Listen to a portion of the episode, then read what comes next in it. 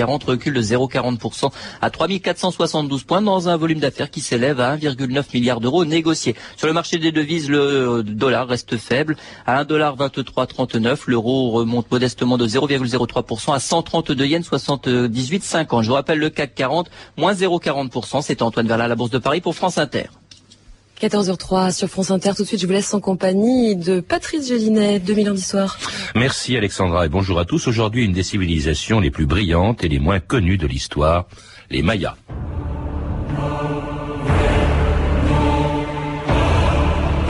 La vue de leurs monuments nous donna l'assurance que les peuples qui avaient jadis occupé le continent d'Amérique n'étaient pas des sauvages. John Stevens, 1841.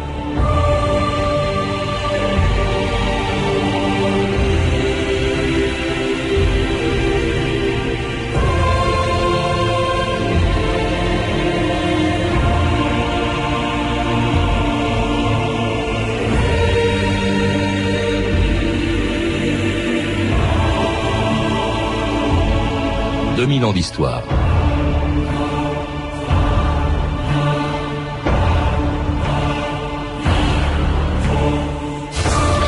Pendant son quatrième voyage en Amérique en 1502, alors qu'il explorait la baie du Honduras, Christophe Colomb aperçut un canot dont les occupants venaient d'un pays qu'ils appelaient Mayam.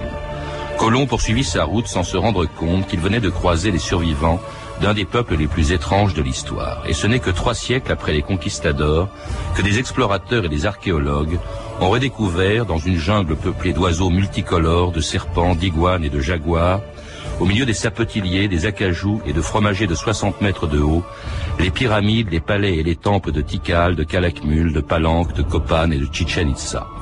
Les derniers vestiges d'une civilisation dont on ignore encore l'origine et surtout les raisons pour lesquelles elle a mystérieusement disparu il y a plus de mille ans.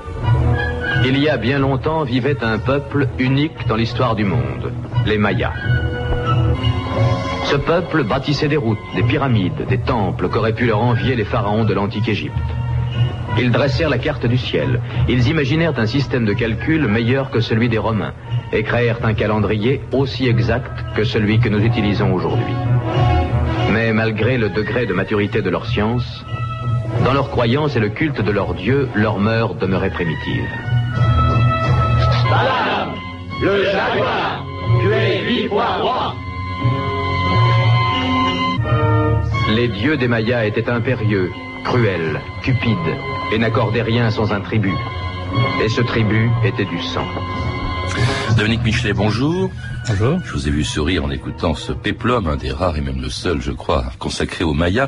Vous, vous êtes directeur de recherche au CNRS et l'un des auteurs du numéro spécial des cahiers de sciences et vie consacré ce trimestre aux Mayas, une des trois grandes civilisations euh, précolombiennes les plus célèbres avec les Aztèques et avec les Incas. Cela dit, les Mayas euh, ont duré très longtemps. Il y a une grande période, la période de leur apogée entre le, troisième et le dixième siècle de notre ère, mais ils sont apparus bien bien avant euh, en Amérique latine. Vers quelle époque? Je crois que c'est il y a 3000 ans à peu près. Oui, enfin, euh, ils se distinguent, si vous voulez, les, Mayas culturellement, il faut qu'on ait des éléments matériels pour euh, parler d'eux vraiment. Et dans les sites qui sont considérés comme Mayas, euh, aujourd'hui, on a des vestiges qui remontent à 1000 avant Jésus-Christ à peu près, où là, on voit comment, on commence à voir se mettre en place des éléments qui vont devenir distinctifs de, ces populations-là. Et c'est au milieu du premier millénaire avant Jésus-Christ, en réalité, que euh, les choses commencent vraiment à se mettre en place. Il y a une formidable explosion architecturale dans un certain nombre d'endroits, au cœur des basses terres mayas.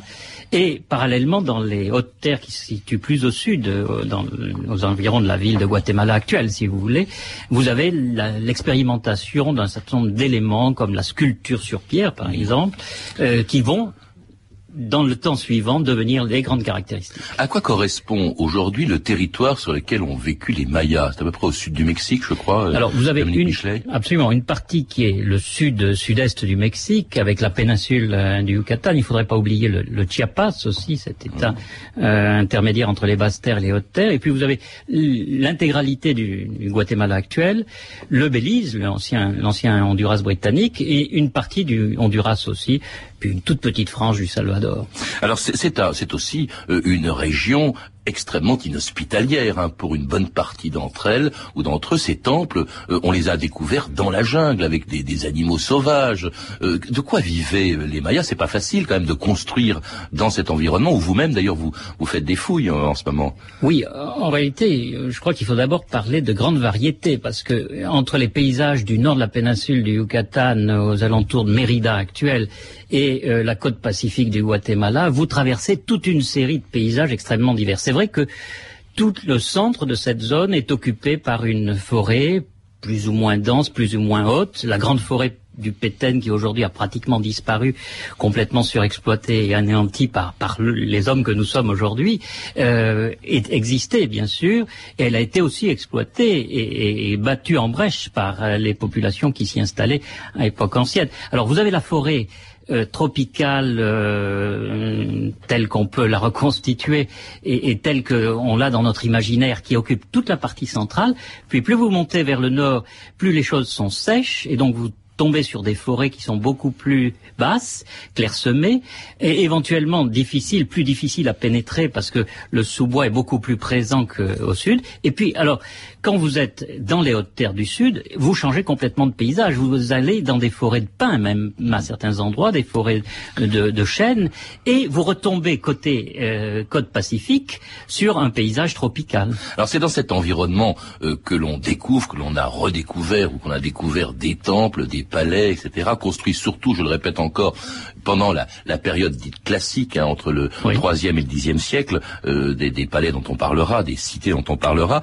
Mais c'est étonnant ces constructions gigantesques, euh, construites donc par des gens qui ont ignoré, puisqu'ils étaient sans aucun contact avec le monde extérieur jusqu'à l'arrivée de Colomb, qui ignoraient pendant toute leur histoire la roue, euh, qui ignoraient même le métal, de, de quoi étaient faits euh, leurs armes ou leurs outils?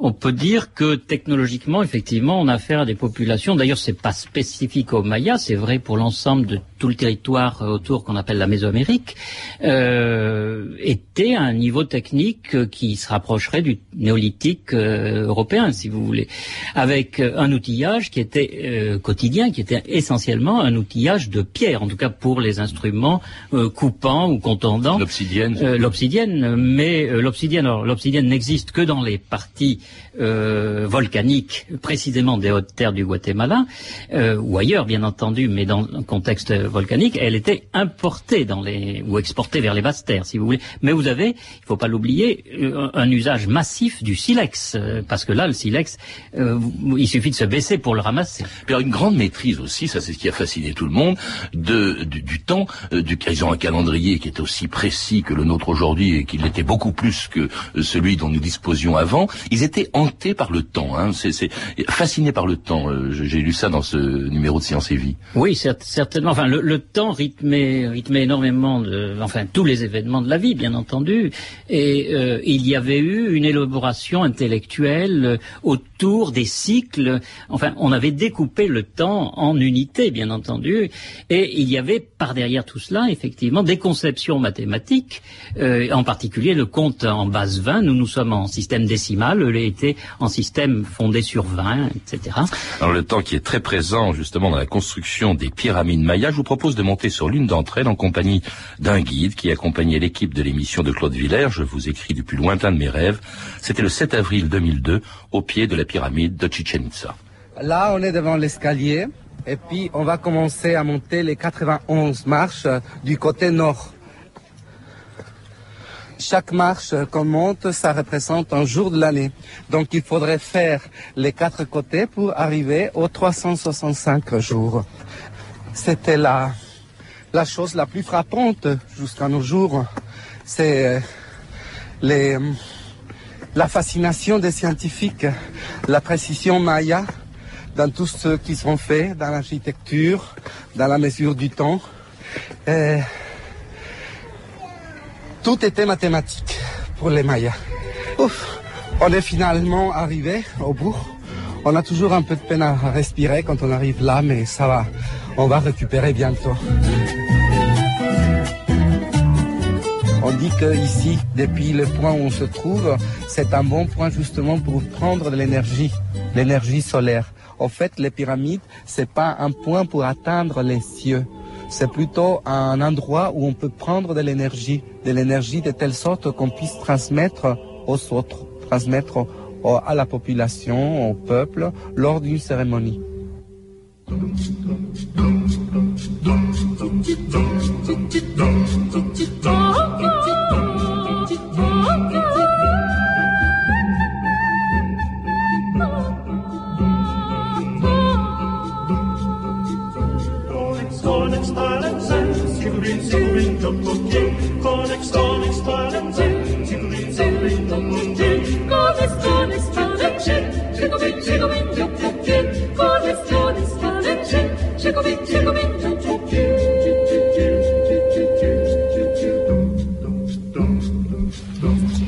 Inter, 2000 ans d'histoire. Aujourd'hui, les Mayas. Et vous entendez Los Choles, les Payas, un ancien air maya du XVIe siècle chanté par le groupe vocal Grégor. Quelle était la, différence entre les pyramides des Mayas et, celles des, des Égyptiens, Dominique Michelet? C'est pas du tout le même type de monument, même si aujourd'hui on, trouve certaines comparaisons, certains points communs. Euh, la pyramide Maya est le soubassement d'un temple qui se trouve au sommet, si vous voulez. C'est euh, une façon de surélever un bâtiment religieux qui va être fréquenté par euh, des prêtres, par des rois, par euh, des officiants en général.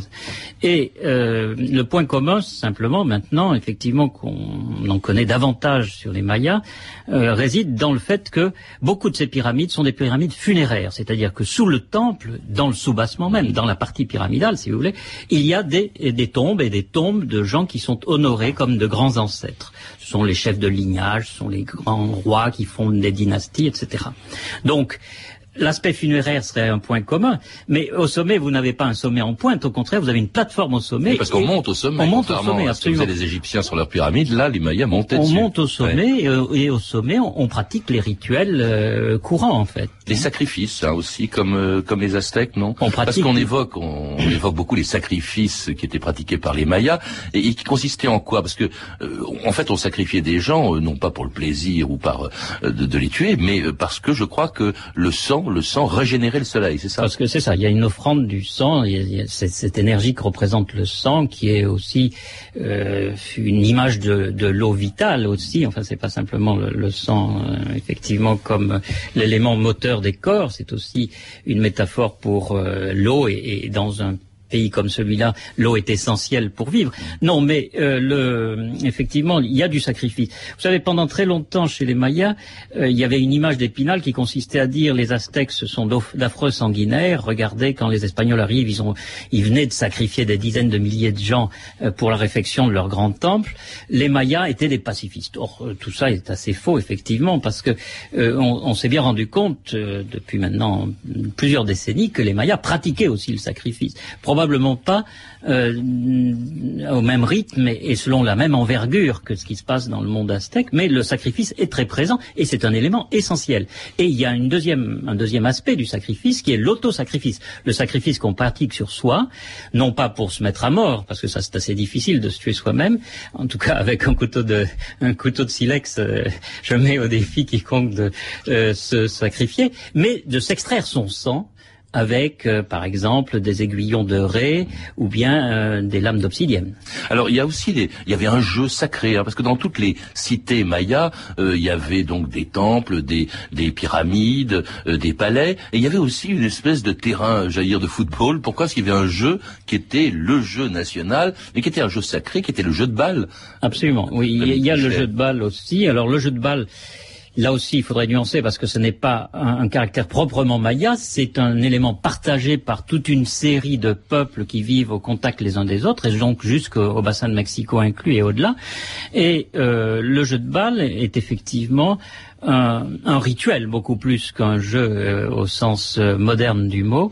Et euh, on, on, a des représentations figurées qui accompagnent ces terrains, qui nous montrent très bien le sens profond de ce qui était pratiqué dans ces jeux, qui ressemble à un jeu, bien entendu, mais qui était en fait toute une mise en scène de dépérissement et de renaissance du, du, soleil en particulier, et, et, des, et, des, forces vives qui, qui donnent la vie. Alors terrain de jeux de balles, pyramides, etc. Tout ça, c'est ce qu'ont en commun toutes les grandes cités euh, que vous connaissez bien, toutes les grandes cités euh, donc de la civilisation maya. Mais on peut pas dire qu'il y avait euh, alors ces grandes cités, hein, c'est Tikal, c'est Calakmul, Palenque, Copan, etc. Et à la fin, la dernière, la plus grande, Chichen Itza.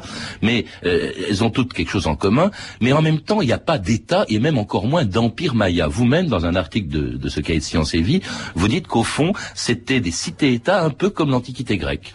Oui. Chacune de ces villes, chacune avait son roi. Oui, c'est finalement le modèle peut-être qui, qui, fonctionne le moins mal quand on cherche à décrire la situation, l'organisation politique du monde maya à l'époque classique. Euh, on a très longtemps manié l'idée d'un empire, or euh, il nous manque la capitale de l'empire. À la période la plus tardive, un site comme Chichen avait certainement une hégémonie très très large et n'avait pas beaucoup de concurrents. Mais à l'époque classique, le panorama est très très différent. Vous avez un grand nombre de cités qui ont chacun leur pouvoir et euh, qui s'érigent en, en centres euh, quasiment indépendants. Ce qui ne veut pas dire que vous n'avez pas, par ailleurs, des cités qui ont un pouvoir supérieur aux autres et qui, à travers des conquêtes ou des jeux d'alliance, des mariages aussi, arrivent à se constituer euh, tout un réseau de clientèle et à monter euh, des systèmes hégémoniques qui, sans constituer des empires territoriaux, comme on les a connus à d'autres moments de l'histoire, représentent malgré tout des tentatives de, de, de, de centralisation. Si Parce qu'elle se faisait constamment la guerre, et même des guerres très violentes, pas tellement pour conquérir d'ailleurs le territoire du voisin, chaque roi était le roi d'une cité, il voulait pas euh, nécessairement gouverner les autres, mais c'était très violent les guerres entre ces cités. Oui, euh, on a énormément de témoignages, c'est vrai que là aussi ce sont des éléments euh, qu'on a découvert tardivement hein, dans, dans l'histoire de la, la, recherche sur cette civilisation-là. Mais euh, aujourd'hui, on, voit très bien que la guerre est un élément qui a beaucoup beaucoup joué, surtout à partir du, de 600, dans la dernière partie du classique, dans la dernière partie d'Apogée. On a de plus en plus de conflits armés entre les sites. Et encore une fois, vous avez raison, ce ne sont c'est très rarement des conflits pour prendre possession d'un territoire, euh, c'est plutôt pour euh, acquérir euh, une espèce de reconnaissance du territoire voisin, d'une hégémonie par exemple sur le territoire voisin, qu'on va laisser éventuellement libre de s'autogouverner sous réserve qu'il verse par exemple des tribus au roi qui aura gagné. Et puis alors ces cités, brusquement, voilà qu'elles disparaissent. Ça c'est un des plus grands mystères de l'histoire. On s'est demandé pourquoi, à partir de 900, disons, et même un peu avant, les unes après les autres, donc Tikal, Calakmul, Palenque, tout ça va disparaître, même Chichen Itza, et, et même avant euh, l'arrivée euh, des Européens, qui se demandent pourquoi justement la civilisation maya euh, a disparu. Écoutez, un spécialiste français des Mayas, Jacques Soustel, au micro de Denise Alberti, le 31 mars 1983, il a sa version euh, pour lesquelles la, civilisation maya aurait disparu. La seule hypothèse que finalement je retiens, c'est une sorte de fatigue culturelle, comme il y a la fatigue des métaux, n'est-ce pas? Fatigue culturelle, peut-être aussi le fait que euh, cette civilisation exigeait de la part de la population des efforts considérables. Quand on voit ce qui a été construit, ciselé, peint, sculpté, euh, ces monuments énormes, ces chaussées euh, empierrées qui s'étendent sur quelquefois 100 kilomètres. Extraordinaire. Extraordinaire. Et tout cela en luttant contre la forêt qui revient sans cesse. Il fallait un effort prodigieux. N'oublions pas que ces gens-là n'avaient pas d'animaux, de traits, ni de bas, qu'ils n'avaient pas de machines, bien sûr. Donc c'était la force musculaire humaine qui faisait tout. Et cette population, elle devait en même temps, bien sûr, se nourrir. Elle devait nourrir les prêtres, les guerriers, les administrateurs, les sculpteurs, les ciseleurs, les peintres, les maçons. C'est formidable ce qu'on exigeait de cette population. Peut-être qu'elle s'est finalement lassée. Si la ferveur religieuse qui certainement les a animés au début s'est atténuée, comme c'est souvent le cas dans les civilisations, mmh après sept siècles, huit siècles, on comprend que les gens peut-être aient commencé à repartir vers euh, leur champ, un commentaire de Dominique Michelet sur la raison que donnait Jacques Choustel sur la disparition des Mayas, une espèce de fatigue culturelle. Pour, pour vous, quelle est la raison pour laquelle ils ont disparu soudain La civilisation, hein, pas les Mayas. Non, on ne peut pas, on peut pas répondre à cette question. On parlerait de plusieurs raisons, si vous voulez. Plus que de fatigue, d'ailleurs, qui est une belle image. Euh, on, sait aujourd'hui que dans certains secteurs, il y a eu euh, une surchauffe, une surexploitation des ressources, une pression très forte sur les populations qui ont pu engendrer engendrer effectivement de sérieux problèmes internes. Il y a donc des conflits, il y a euh, cette espèce d'émulation, mais mal placée finalement, des cités les unes par rapport aux autres. Et puis il peut y avoir aussi un certain nombre euh, d'accidents euh, extérieurs de type naturel, comme par exemple des sécheresses que une population en danger aurait beaucoup plus mal supporté que quelques décennies ou quelques siècles avant. Et qui aurait poussé donc les habitants bah, à repartir au fond dans la forêt, à abandonner ces, ces cités, parce que justement la fin de la civilisation maya ne signifie pas la disparition de ce peuple, puisque trois siècles après le déclin de leur cité, les conquistadors espagnols les redécouvraient dans les forêts du Mexique. La revue de texte Stéphanie Duncan. Oui, dès le début du XVIe siècle, les territoires mayas attisent la curiosité et en même temps souvent la convoitise des Européens. Mais les Mayas ne se laissent pas facilement approcher. Voilà par exemple comment Hernán Cortés se fait recevoir. Ils nous accueillirent avec leurs hurlements accoutumés, dit-il, et nous couvrirent de pierres, lancées avec des frondes ou à la main, blessant un grand nombre d'entre nous. Alors, à côté de ces expéditions plutôt militaires, les premiers à vraiment s'intéresser à la culture maya sont curieusement les mêmes qui vont s'atteler à la détruire. Ce sont les missionnaires, notamment les frères franciscains qui arrivent en 1535. Alors l'évêque Diego de Landa rédige une relation des choses vues en Yucatan où il fait part de son émerveillement déjà pour l'architecture et l'agriculture maya. Mais dit-il, bien que ce pays soit un bon pays, il n'est plus maintenant ce qu'il était du temps de sa prospérité, quand tant de remarquables édifices étaient construits. En Diego de Landa est conscient néanmoins qu'ils ont été construits par le même peuple qu'à ce moment-là, qu'au XVIe, donc les Mayas eux-mêmes. Ce sont bien eux, dit-il, que l'on reconnaît sur les sculptures représentant des hommes vêtus d'un simple pagne et de divers ornements. au XVIe siècle, un autre Diego, le juge Diego de Palacio, ébloui lui aussi hein, par le site de Copan, envoie un rapport au roi d'Espagne. À Copan, dit-il, se trouvent des ruines et des vestiges d'une grande civilisation et de magnifiques constructions, telles qu'il est difficile d'imaginer comment un esprit aussi primitif que celui des habitants de cette région put un jour concevoir un site aussi artistique que somptueux. Et il ajoute, Beaucoup de choses démontrent qu'il y a eu ici un pouvoir important, une population nombreuse. J'ai tenté, dit-il, en faisant appel à la mémoire des anciens, d'apprendre ce qu'ils savaient de leurs ancêtres. Il raconte qu'autrefois vint un grand seigneur de la province du Yucatan qui fit édifier ses constructions et repartit vers sa terre natale après quelques années, laissant tout solitaire et dépeuplé. au XIXe siècle, toutes sortes d'aventuriers plus surprenants les uns que les autres partent à la découverte des Mayas, certain Juan Galindo, un Irlandais, hein, comme son nom l'indique pas, le comte de Waldeck, un Autrichien, un Français, l'abbé Brasseur, qui va vivre au milieu des Indiens, le photographe Désiré Charnay, qui trimballe euh, dans la forêt tropicale des centaines de kilos de matériel et vit un véritable calvaire, attaqué pendant des semaines par les insectes. Mais l'expédition la plus connue au 19e est celle des Anglais Stevens et Catherwood, dont le succès du livre en 1841, un livre avec des illustrations peintes, hein, donnant une image assez romantique des Mayas, eh bien, va contribuer à populariser en Europe la légende de ce peuple. Assis parmi les ruines, disent-ils, nous avons en vain essayé de pénétrer ce mystère. Qui étaient ceux qui bâtirent ces villes On en sait un peu plus aujourd'hui, hein, grâce justement aux découvertes de gens comme Stephens, euh, Dominique Michelet, grâce aux, glyphes aussi, parce qu'au fond leur histoire des Mayas, on la retrouve aujourd'hui euh, euh, sur ces, ces, signes là, les glyphes, les, les hiéroglyphes mayas que vous connaissez bien vous. C'est grâce à ça, c'est grâce à la pierre au fond et à ce qu'elle a laissé qu'on connaît leur histoire. Oui, tout à fait.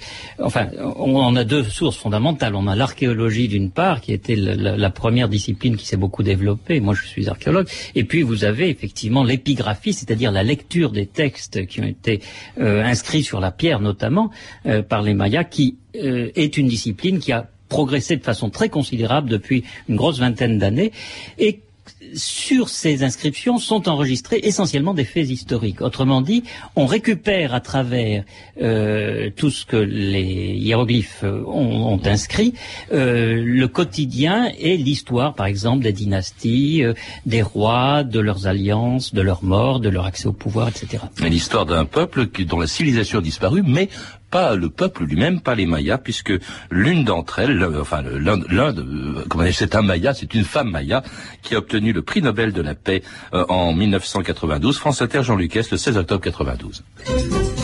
France Inter. C'est donc euh, Rigoberta Menchú qui a reçu ce matin le prix Nobel de la paix. Rigoberta Menchú est guatémaltèque, c'est une indienne. Aujourd'hui, elle incarne la résistance du peuple indien, précisément cinq siècles après l'arrivée de Christophe Colomb en Amérique.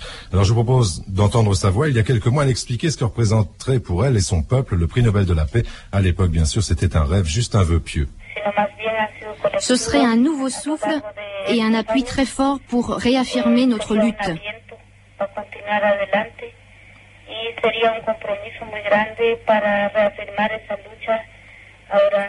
Maintenant, il est très clair que pour moi, le prix Nobel de la paix serait aussi un soutien à la lutte des veuves et de ceux qui sont meurtris par la violence et l'impunité non seulement au Guatemala, mais dans toute l'Amérique latine. C'était Rigoberta Menchú, une descendante des Mayas, lauréate du prix Nobel de la paix en 92, et qui prenait la défense des, des Indiens d'Amérique euh, latine, dont les Mayas. Il en reste combien à peu près aujourd'hui, euh, Dominique Michelet? Parce qu'on parle le Maya... Euh, L'estimation la plus basse, c'est 5 millions, mais on peut probablement monter jusqu'à 8 millions, qui sont répartis entre le Mexique et surtout le Guatemala. Il y en a quelques-uns au Belize aussi, et, et un, un, certain nombre aussi au Honduras. Mais ils sont très majoritaires, par exemple, Guatemala. Le Guatemala est un pays qui est essentiellement un pays indien. Et on les retrouve aux côtés du commandant Marcos au Chiapas aussi. Absolument. Alors, dans, dans le, le, cadre du Chiapas, le, le gros des troupes euh, de, de, la, de la révolte euh, qui, est, qui, est, bien connue aujourd'hui euh, a été constitué par des, par des Indiens de Tseltal, Tzotzil,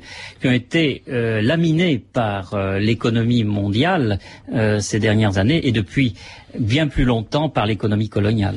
Merci Dominique Michelet. Je rappelle que vous êtes l'auteur d'un article d'un numéro passionnant des cahiers de sciences et vie consacré aux Mayas et qui est en vente jusqu'au 20 décembre. À lire également Les Mayas, un très beau livre magnifiquement illustré, un beau cadeau de Noël, un livre de Éric Taladoire et Jean-Pierre Courreau, publié aux éditions du Chêne. Vous signale enfin que le mercredi 31 décembre à 21h, la chaîne de télévision Histoire diffusera un documentaire d'Aldo Zapala, La chute des Aztèques et des Mayas. Vous pouvez, vous le savez, retrouver ces renseignements en contactant le service des relations avec les auditeurs au 0892 68 10 33, 34 centimes d'euros la minute ou consulter le site de notre émission sur franceinter.com. C'était 2000 ans d'histoire. À la technique, Alain Armstrong et Jean-Philippe Jeanne, documentation et archivina, Virginie Bloch-Léné, Claire Tesser euh, et Sandra Escamez, revue de texte Stéphanie Duncan, une réalisation de Anne Kobilac. Une émission de Patrice Gélinet. Demain,